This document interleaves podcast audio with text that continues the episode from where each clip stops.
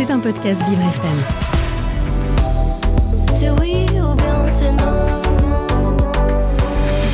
L'art des mots.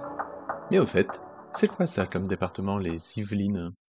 Je tenais votre sens aigu de l'observation et je sais que vous n'avez pas manqué de remarquer ce hiatus. En France, un grand nombre de départements ont des noms liés aux cours d'eau, voire au relief et autres caractéristiques géographiques, et sont classés dans l'ordre alphabétique. Et tout à coup, au milieu de la liste, voilà pas qu'on nous met les Yvelines comme un kiwi au milieu d'une rangée de bottes de châtaigne. Si ce département possède le numéro 78, entre Seine-et-Marne 77 et Deux-Sèvres 79, c'est parce que, à l'origine, il ne portait pas ce nom, tout bêtement. Lorsque les noms des départements ont été fixés en 1790, le territoire portait le nom de Seine-et-Oise, ce qui non seulement est plus habituel comme nom, mais correspond aussi mieux à la place 78 dans l'ordre alphabétique. Alors quoi? Ma foi, je pense que vous avez une idée de la densité de la population très élevée qu'il pourrait y avoir à cet endroit autour de Paris aujourd'hui. Sa population serait aux alentours de 5 millions, c'est énorme.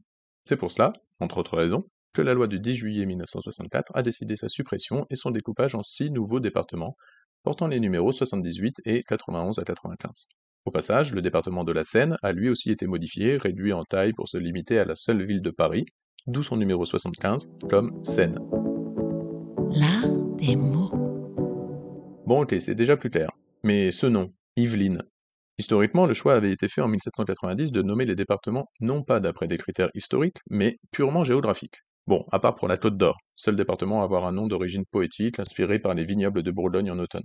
L'exception qui confirme la règle, en somme.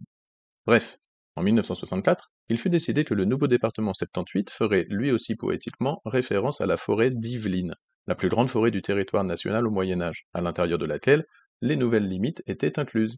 CQFD. Autre département au nom étonnant, celui de Maine-et-Loire.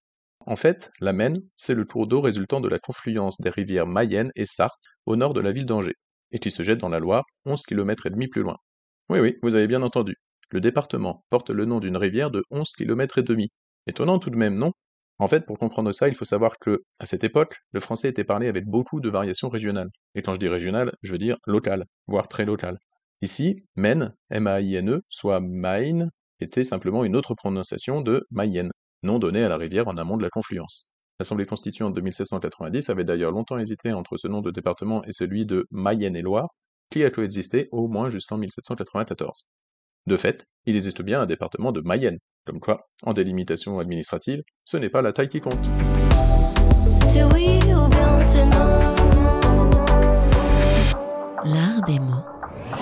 C'était un podcast Vivre FM. Si vous avez apprécié ce programme, n'hésitez pas à vous abonner.